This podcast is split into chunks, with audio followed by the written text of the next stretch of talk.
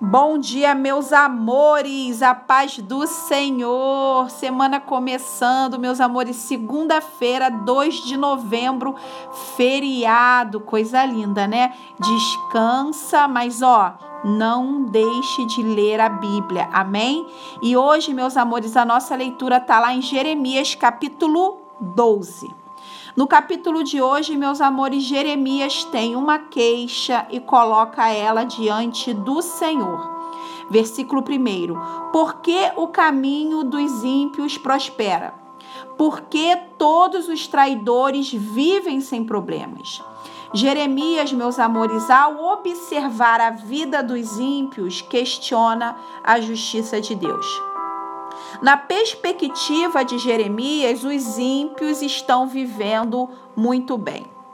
Ah, meus amores, quantas vezes não fazemos isso? Ficamos observando a vida daqueles que não seguem a Cristo para comparar com a nossa.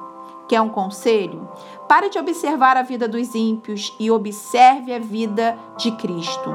Observando a vida de Cristo, vamos descobrir que temos muito mais do que merecemos. No versículo 4, Jeremias pergunta: Até quando, Senhor? No versículo 5, Deus responde a sua oração.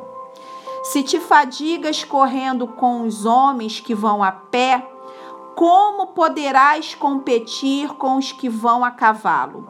Ou seja, se a prosperidade dos ímpios tira sua paz, o que será de você, Jeremias, quando a terra prometida for invadida? O que, o que tem tirado a sua paz, meus amores? Reflita nessa manhã. Vale a pena? Vale a pena você se fadigar com isso aí que anda tirando a sua paz?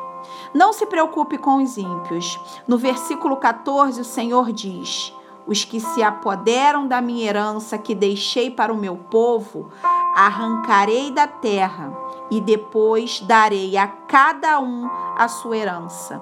O Senhor, conforme a sua justiça, dará a cada um o que merece.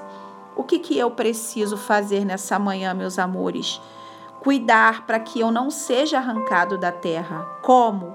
Parando de observar a vida dos ímpios e olhando para Cristo. Amém, meus amores? Que vocês tenham uma segunda linda, cheia da presença do Senhor. Um beijo e até amanhã.